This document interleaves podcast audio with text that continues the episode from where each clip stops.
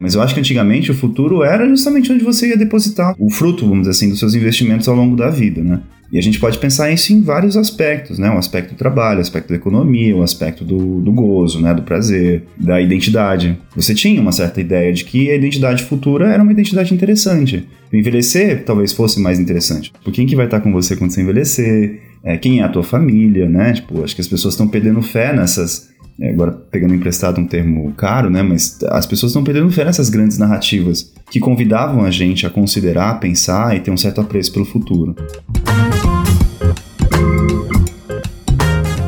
Com o avanço da vacinação, tem agora um certo clima no ar de que esse é o momento para ser feliz. Uma certa euforia, uma coisa meio. Precisamos aproveitar a vida já. Será que esse é o espírito do nosso tempo? Esse que você ouviu aí é o Lucas Charafedini Bulamar. Ele é psicanalista e é o nosso convidado desse episódio, com quem eu vou conversar sobre a euforia dos últimos meses. Eu sou Isabelle Moreira Lima e você está ouvindo o podcast da semana.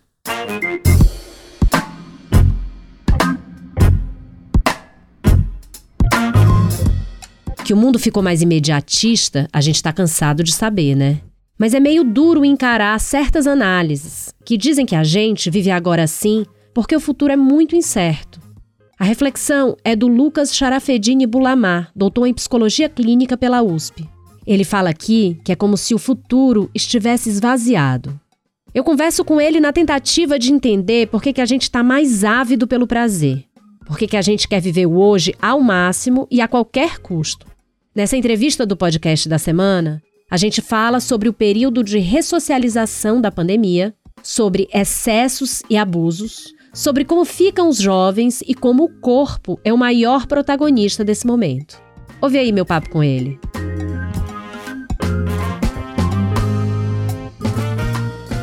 Lucas, quando a gente entendeu que a pandemia seria algo longo, a gente começou a ouvir sobre o efeito rebote que a gente poderia sentir no final, né? Muita repressão e depois todo mundo se soltar. A pandemia não acabou ainda, mas a gente está vivendo esse momento intenso de ressocialização. E aí eu te pergunto pelo que você está ouvindo e vendo no consultório e na vida de uma maneira geral, o efeito rebote está aqui, será? Será que ele já chegou? Eu acho que existe um processo, né, de, de retorno eu digo até retorno. Retorno a uma tendência que já estava correndo antes da, da pandemia, né? Que é uma certa, vamos dizer assim, um hiperaproveitamento da vida, né? Acho que é muito marca do período que a gente está vivendo, né? Que o futuro é amanhã, né? E o, o, presente é o que há de mais interessante que a gente pode viver, né? Uma certa tendência ao... Acho que psicanalista gosta muito de falar essa palavra, né? Uma... É, um, um mais de gozar, vamos dizer assim, né? Os lacanianos gostam de falar isso, que é uma certa ideia de que os parâmetros que a gente usava para orientar nossa vida no futuro já não são mais tão interessantes assim, né? O, a, a forma, por exemplo, de transmitir entes simbólicos para o amanhã, né? Filhos, aposentadoria, né? Que é uma... Eu acho que todas esses grandes, essas grandes figuras do investimento que vai dar retorno bem no futuro já não estão mais tão interessantes assim.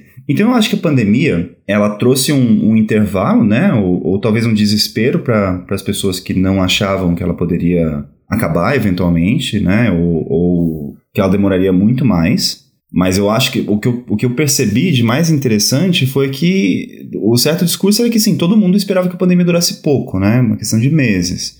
E isso não aconteceu. Né? Ela ficou pelo menos um ano forçando as pessoas de fato a ficar em casa, quem tinha alguma consciência né, de que era preciso ficar em casa. Muitas não tiveram, né? Não sei se você lembra, mas era acho que todo mundo se tornou uma espécie de delator ou vigilante né da vida alheia nesse momento né de ver no Instagram quem que estava indo em festa clandestina né tinha até o apelido carinhoso das clandê é, então eu acho que para muita gente para todos na verdade mas para muita gente foi muito muito difícil não seguir essa tendência, que eu acho que é uma tendência já anterior à própria pandemia. Eu não sei se eu estou observando mais, isso é uma, uma, questão interessante, eu nunca parei para pensar nisso. É, não sei se as pessoas estão mais intensamente por causa do efeito rebote saindo, socializando, é, tendo encontros, transando, etc, etc. Não sei se isso está de fato acontecendo de uma maneira mais intensa ao ponto de caracterizar um rebote, mas certamente isso está muito intenso. Mas além da pandemia, será que essa euforia sobre o presente é porque o futuro para essa geração é mais incerto também, menos previsível do que era para gerações anteriores?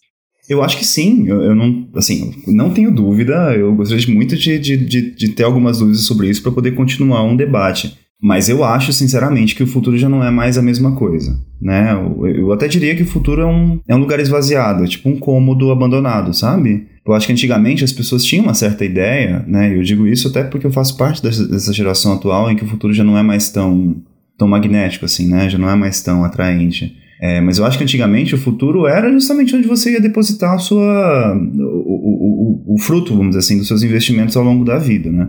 E a gente pode pensar isso em vários aspectos, né? O aspecto do trabalho, o aspecto da economia, o aspecto do, do gozo, né? Do prazer, da identidade. Você tinha uma certa ideia de que a identidade futura era uma identidade interessante. Envelhecer talvez fosse mais interessante. Acho que envelhecer sempre é uma bosta, mas antes talvez não fosse tão merda assim, sabe? Tipo, hoje envelhecer é uma merda. Tipo, quem que vai estar com você quando você envelhecer? É, quem é a tua família, né? Tipo, acho que as pessoas estão perdendo fé nessas é, agora pegando emprestado um termo caro, né? Mas as pessoas estão perdendo fé nessas grandes narrativas que convidavam a gente a considerar, pensar e ter um certo apreço pelo futuro. A gente tem visto uma alta de divórcio. Será que as pessoas estão levando para esse lugar também que não dá mais para perder tempo? Eu acho que o casamento, né, o, o, nas formas que, a gente, que nos foram herdadas, vamos dizer assim, ele sempre foi um exercício de paciência e tolerância, né? Isso de um, dito de um jeito muito polido, né, muito tranquilo. É, mas eu acho que o, o, casamento era isso, é, era um atravessamento de um, de um outro, né, ou de uma situação, vamos dizer assim, é, muito complexa, em que exigia que você tolerasse o que você não de fato achasse tão agradável assim, ou que não fosse sua preferência o tempo todo. Eu acho que como a, a, a tolerância envolve a promessa do futuro, né, o, o amanhã vai ser melhor do que hoje, então vale a pena esperar pelo amanhã, então tolerar o hoje, é, como isso está caindo, como isso de certa maneira está tão esvaziado, eu acho que as pessoas já não têm mais tanta tolerância assim para um presente que não parece é, o máximo possível interessante.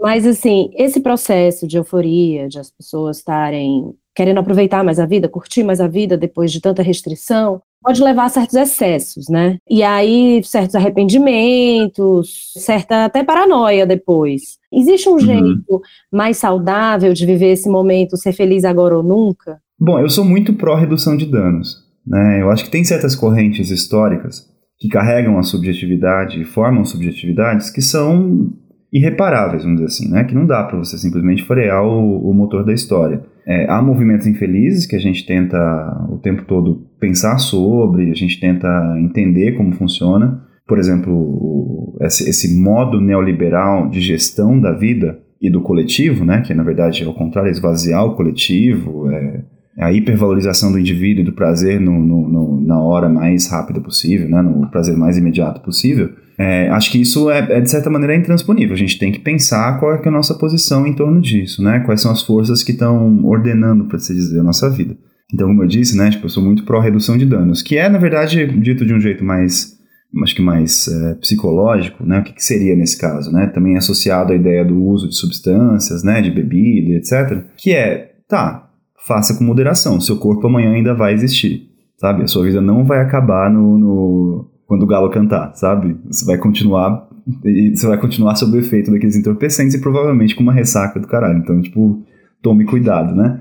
Isso de um jeito até metafórico, assim. Eu tô falando, tipo, não só sobre o uso de droga, mas sobre o uso dos prazeres, vamos dizer assim, né? O uso do corpo, é, o, o, uso, né? A objetificação do meio como uma forma de prazer. Acho que tudo isso é, é feito, né? E é feito geralmente de uma maneira bastante exagerada. É, mas com uma certa gestão de redução de danos, acho que isso pode ser feito de uma maneira menos destrutiva, vamos dizer assim. E aí, como é que ficam pais e mães de jovens que estão querendo ser felizes agora ou nunca? Como implementar essa redução de danos para jovens que não estão exatamente preocupados, porque têm menos noção, talvez, do próprio corpo, ainda não ganharam mais ciência, né, do, do que uhum. significa uma ressaca em todos os sentidos, não só física, mas talvez também psicológica, sei lá. É, eu, eu acho que essas receitas, elas não mudaram tanto assim, né, Isabela? Eu acho que volta um pouquinho, tem dois aspectos aí. O primeiro aspecto é um certo aspecto, eu acho que transgeracional, que é a adolescência é complicada mesmo, né, do ponto de vista dos pais. É, certamente do ponto de vista dos adolescentes também, mas não se formula dessa maneira. Mas eu acho que primeiro que existe essa, esse aspecto que é que acho que até que mude muito profundamente a formação da, da, das subjetividades, né? É, a adolescência é um período de oposição, é um período de, de confronto, né? De, de luta, né? Do adolescente contra a tradição herdada, vamos dizer assim. É, e o que os pais devem fazer, isso seguindo é, as palavras de alguns psicanalistas que eu gosto muito, né? O que os pais, os pais devem fazer é sobreviver. Né? Não é se preocupar tanto em transmitir alguma coisa, por exemplo, até um procedimento de resgate, vamos dizer assim, do que eles acham que seja importante para manter os filhos íntegros, vamos dizer assim, mas muito mais suportar os ataques, porque às vezes o ataque do, do adolescente para si próprio é um ataque aos pais, né? um ataque ao que ele foi herdado, ao corpo, aos saberes, às normas, às regras, às leis, a, a, proibições que os pais impõem ou que a sociedade impõe, isso vai ser um período de teste. Então, acho que o mais importante do que você tentar forçar o adolescente a entender e concordar com o que você está falando, né, com os limites, vamos dizer assim, que você está colocando, o mais importante é saber que ele está num período de teste. E você ficar de prontidão para o resgate caso a coisa fique muito complicada. Mas é importante, eu acho, deixar o adolescente ir e aprender por experiência. Né? Claro que dizendo tudo, colocando tudo em jogo, se comunicando, mas especialmente tendo uma tolerância de que aquele período é um período de, de prova e que envolve elementos muito complicados, que é justamente o, o, levar os pais ao limite, né? O levar as regras ao limite, levar o que aquele que transmitiu as regras, as normas, as leis, etc, vai levar ao limite, vai ser um período de teste. Então, eu acho que o, o principal é ter paciência e ter tolerância. Eu conheço muito poucas situações de adolescentes que foram levados ao, ao limite mesmo, né? O que se levaram ao limite que os pais tiveram que, que acudir nesse caso. Mas eu acho que o, os parâmetros que eu colocaria são um pouco por aí não leve tanto pro pessoal assim, apesar do que o adolescente está te dizendo é extremamente pessoal, sabe? Mas a pergunta já é formulada de um jeito complicado, né, Isabela? Eu acho que é, eu, eu não sou particularmente fã de, da manutenção de todos os parâmetros que a gente hoje em dia está questionando de um modo que talvez eu não seja fã também, que é essa destruição total, essa iconoclastia total de tudo que foi herdado pra gente por, na troca de uma hipervalorização do hoje, né? E do mais imediato uhum. possível. Mas uma das coisas que está continuando a sua questão, que eu acho mais importante da gente pensar, é por que, que só os pais são responsáveis pelos adolescentes, entende? A questão já contém essa ideia de que a gente está formando, né, na que a gente chama de família, a gente está formando entes nucleares muito isolados. Né? Como se a gente uhum. vivesse num condomínio fechado mesmo, em que cada casinha não se intercomunica e cada casinha é um núcleo de problematização isolado. Quando eu penso, por exemplo, em, em outras adolescências possíveis, né, a própria adolescência já é uma, um conceito bastante moderno, mas assim como a própria família, família nuclear, etc., família heterossexual, monogâmica, né? É, mas quando eu penso como poderia ser idealmente né, o, o, cuidado de um adolescente, seria muito mais uma forma de uma rede, de um coletivo, né? Não é só os pais que estão envolvidos nisso. Apesar de que eu acho que existe alguma coisa no processo do desenvolvimento do adolescente que é essa ideia de teste, de luta e de destempero e de resistência a tudo que lhe foi herdado, é, é complicado. Eu, eu, eu, reconheço que é muito complicado para os pais se verem sozinhos nesse processo, sabe? Tipo, de ter que batalhar contra o adolescente, sabe? E, e, e não terem apoio, não terem suporte. O próprio adolescente não tem suporte de outras pessoas. Então fica essa coisa de nós contra eles, né? Por uhum. nós, os pais, contra eles, os adolescentes, que vão levar nosso filho ao mau caminho e etc, etc. Mas isso é uma coisa meio inescapável, é um clássico dos nossos tempos, né? Tá na indústria cultural, tá em todo lugar. Uhum, uhum. Agora, como eu te falei antes da gente começar a gravar, é, a gente tem um conteúdo na edição que fala um pouco sobre a inflação da balada, né? E a uhum. euforia, ela, ela, a gente vê que ela está um pouco também no consumo. E a gente está vivendo um momento de crise econômica mas as pessoas estão voltando a sair, querem, sei lá, se repaginar, querem curtir em restaurantes, bares, festas, seja lá o que for, uhum. e gastando dinheiro e muita gente não pode. Essa piração do consumismo, que também é muito da nossa época, o que explica isso? Existe um jeito da gente se proteger disso? Como faz com tanto consumismo numa época em que o mundo te chama e, e você quer se preparar, entre aspas, para isso? É, eu acho que volta um pouquinho na, nas primeiras na, na, nas primeiras coisas que a gente trocou aqui, né? Que é essa ideia de que é mais importante gastar, né? É mais importante se dispor ao mundo e consumir o mundo do que economizar. Que acho que tem essa gestão do tempo, né? Acho que isso é uma marca bastante geral, assim, até segunda ordem eu manteria um pouco esse argumento. é, nesse tipo de debate, né? Eu acho que economizar é uma coisa pra, pra gente meio velha, né? Tipo, poupança. Não sei se você lembra, né? Tipo, você talvez tenha uma idade parecida com a minha, mas é, antigamente a gente via jingles de poupança bamerindos, lembra? É, claro. Ou seja, tinha uma certa ideia de que, primeiro, a poupança seria alguma coisa para render, né? E é uma promessa de futuro, é uma promessa de conforto no futuro. É claro que o consumismo sempre existiu, isso não é uma, um, não aconteceu por causa da pandemia e nem há 10 anos. Mas a, a ideia de poupar, né, a ideia de economizar, né, de adiar o seu gozo, adiar sua, o seu prazer para o dia seguinte ou para o futuro, é uma ideia que está caindo um pouco em desuso, né? Está tá fora de moda. Então eu acho que existe um pouco esse aspecto do assim, você pode se endividar porque, cara, dane-se, eu vou amanhã ninguém sabe o que, que vai acontecer, eu posso morrer amanhã. Eu acho que esse é um signo muito importante da pandemia, né? A pandemia trouxe a morte muito mais para perto. E eu acho que nesse terreno em que já era difícil pensar na sua vida no futuro, porque existia um imperativo de, de ter prazer hoje, né, e o máximo possível, a pandemia ela traz um, ela incorpora, vamos dizer assim, ela encarna, né, essa ideia de uma finitude imediata, né? Então, portanto, um comando, né? Uma certa ordem de, de, de, ter prazer hoje, né? Então, acho que pouco importa as economias, né? O que importa é você gastar o máximo possível e se recuperar amanhã se houver um amanhã, porque ninguém garante que tem amanhã. Que, que virou da, desse aspecto econômico, né, no sentido literal da palavra? Quando eu estou falando economia, a gente está falando o tempo todo de economia da libido, né, economia do prazer e tal, do uso do corpo. Mas em termos de economia propriamente dita, né, a gente tem visto uma certa imediatez também no sentido do que é o, a economia em si, né, no sentido financeiro. A gente tem visto uma certa pulverização e multiplicação desses gurus econômicos, né?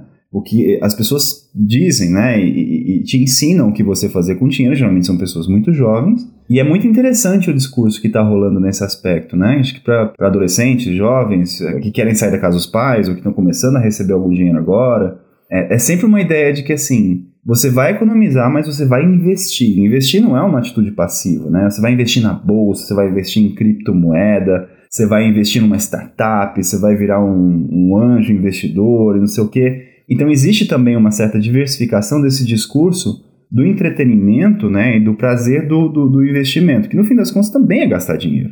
É, também é gastar, também é colocar sua libido em, em, em ação. Não é uma atitude passiva de conservação e preservação para um possível futuro. Existe uma promessa de um possível futuro, né? Por exemplo, esses discursos econômicos dos, desses gurus, né? Tem um apelo muito forte para os adolescentes, né? Porque tem uma promessa de saída da casa dos pais, saída da dependência. A gente sabe que justamente como a, a, a gestão econômica neoliberal ela, ela, ela abole qualquer tipo de possibilidade de liberdade econômica, vamos dizer assim, né? De possibilidade de acesso àquilo que tradicionalmente era o desejo das famílias, vamos dizer assim, casa própria, carro próprio, é, aposentadoria, obviamente, né? Então, as, os adolescentes, né, estão cada vez mais presos na casa dos pais, né? Então, é mais difícil ver pessoas saindo da casa dos pais cedo, né? Você vê, é, é, é, muito, é muito comum você ver pessoas com 30 anos, até mais, morando ainda com os pais, né?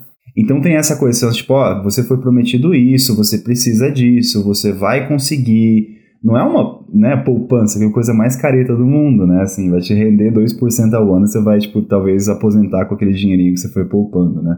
Mas não, com criptomoeda você vai enriquecer, né? E vai enriquecer muito rápido.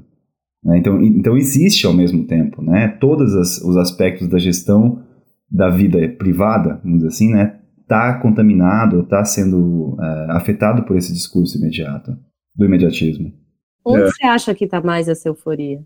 Onde está mais a euforia? Eu acho que no mundo dos prazeres mesmo, no uso do corpo. Em termos de meios de exposição e meios de uso, né, meios de trânsito, a economia do corpo ela é muito mais explorada pelo marketing. Quando a gente pensa no Instagram e um Tinder, por exemplo, né, ou então a multiplicação de diversos outros aplicativos, eu acho que isso é muito interessante de se pensar no, no, no mundo gay masculino, por exemplo. Né? Acho que o mundo gay masculino é, um, é, é uma boa lupa de como esse discurso e como esse, esse imperativo está chegando na sociedade, né? Porque é quase um, uma porta de entrada, vamos dizer assim, né? Tanto que o, quando eu falo do Tinder, o Grindr é anterior ao Tinder, o aplicativo de, de, de pegação no mundo gay.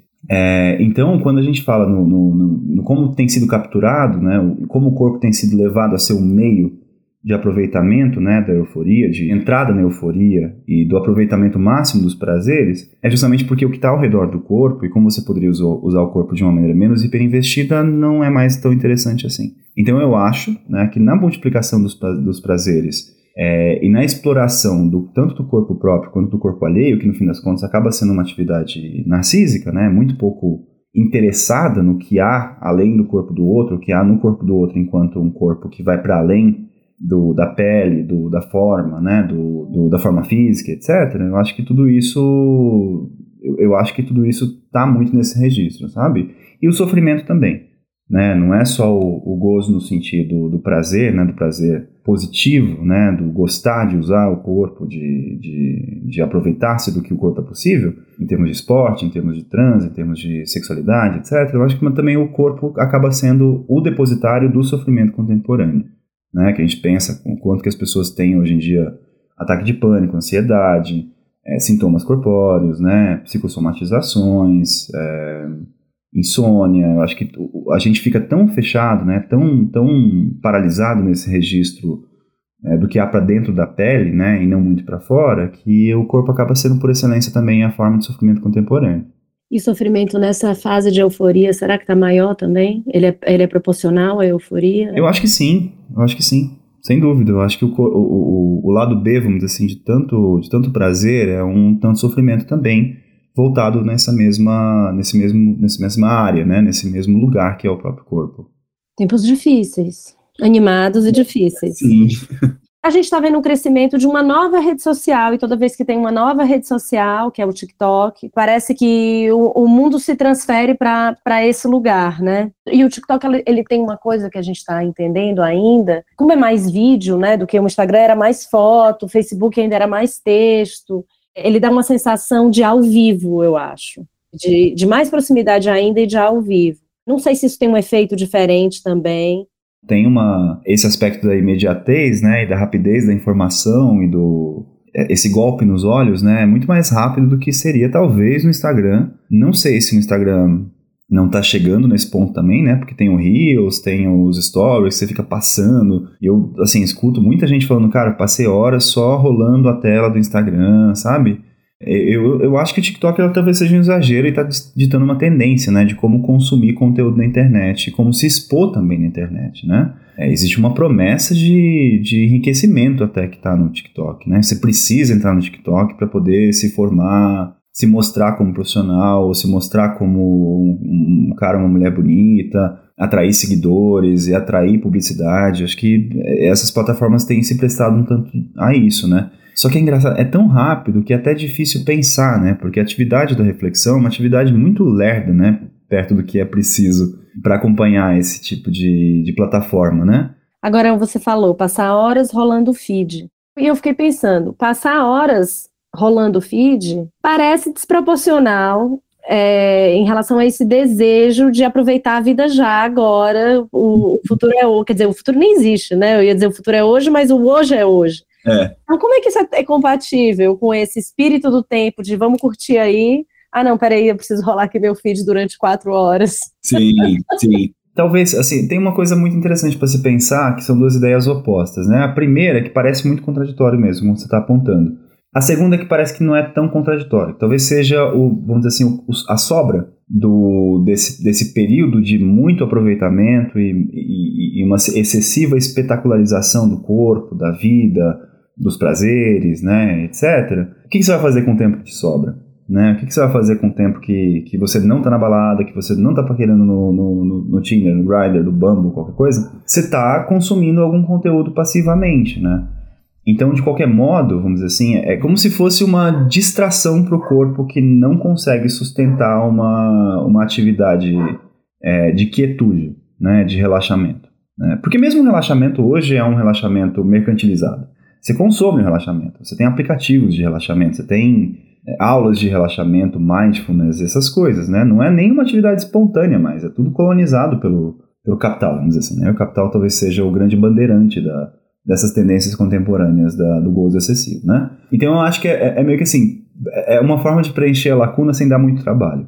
As pessoas estão postando conteúdo, a plataforma está te oferecendo da forma mais é, entrete entretenedora, sabe? Mais, mais uh, divertida possível. Então você não vai ficar entediado, né? E o tédio talvez seja hoje a coisa mais revolucionária que a gente tem.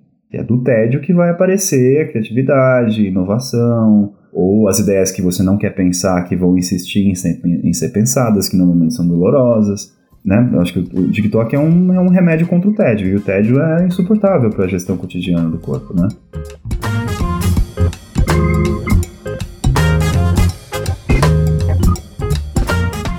Você quer saber mais sobre a euforia de que a gente falou aqui no podcast, eu te convido a ir ao site da Gama. Tem uma edição inteira sobre o tema. A gente traz uma reportagem sobre uma nova liberação sexual. Com a pandemia em curso e o isolamento em baixa, brasileiros começam a retomar hábitos sexuais públicos, do swing aos encontros sem compromisso. Tem outra reportagem sobre a inflação da balada. Você deve ter notado, né? Que ficou muito mais caro fazer uma baladinha despretensiosa. A gente investiga como isso tem nos afetado. E tem ainda uma investigação sobre como as festas entraram no TikTok e como o TikTok entrou nas festas. Um spoiler?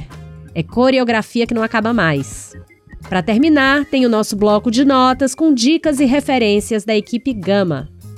Se você gostou deste podcast, eu te convido a ouvir outros episódios, tem muita entrevista boa. A gente já conversou com o cineasta Pedro Amorim sobre a comédia no Brasil com o psicanalista Alexandre Patrício de Almeida sobre a importância do perdão e com a pesquisadora e comunicadora Carol Tilkian sobre os relacionamentos contemporâneos. Nas plataformas de áudio como Deezer e no site da Gama, você pode ouvir o podcast da semana. Com roteiro e apresentação de Isabelle Moreira Lima, este é o podcast da semana. A cada sete dias, um tema novo para você. A edição de som é do Roberto Soares. Até semana que vem!